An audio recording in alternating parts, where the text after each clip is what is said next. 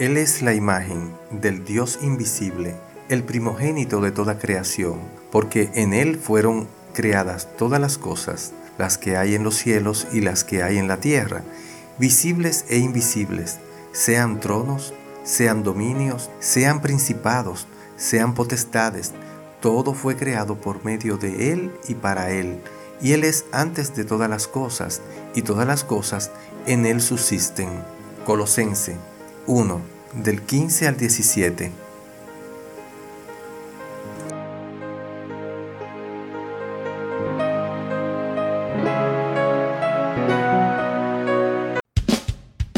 Les habla Yanko Lucero Cruz en su programa devocional De Camino a Damasco.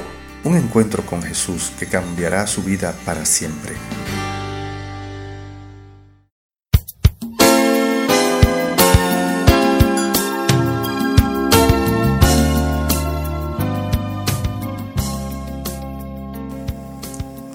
En el Nuevo Testamento encontramos otro pasaje que está escrito con estilo poético, pero que lleva nuestra comprensión a otro nivel. Mientras que el Salmo 33 habla de Dios como el Creador, este texto extiende esta obra divina a la persona de Jesucristo.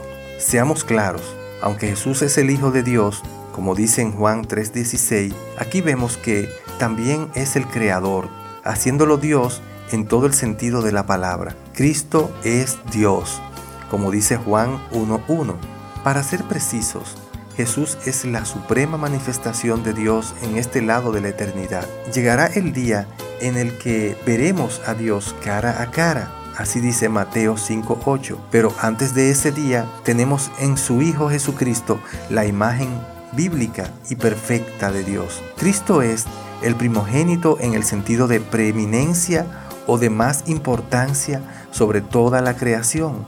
Todo ser y cosa creada depende de Él y para Él para subsistir.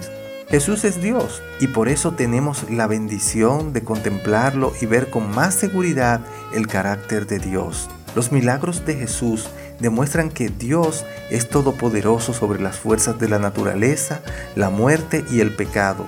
Dios es todopoderoso.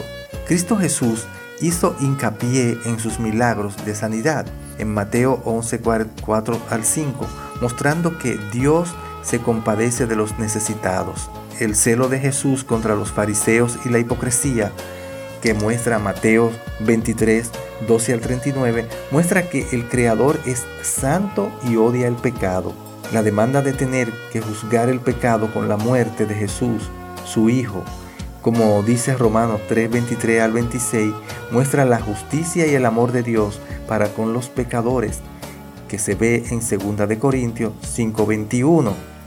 Usted puede buscar las citas que les estamos dando y comprobará que todo lo que hemos dicho está encaminado a mostrarnos a Jesucristo como la imagen visible del Dios creador del universo y de la tierra. Oremos. Amado Dios, Padre Celestial, yo te ruego y te pido, Señor, que me llenes con el Espíritu tuyo para yo poder tener fe en tu Hijo Jesucristo y a través de Él tener justicia delante de ti por medio de su sacrificio. En el nombre de Jesús. Amén.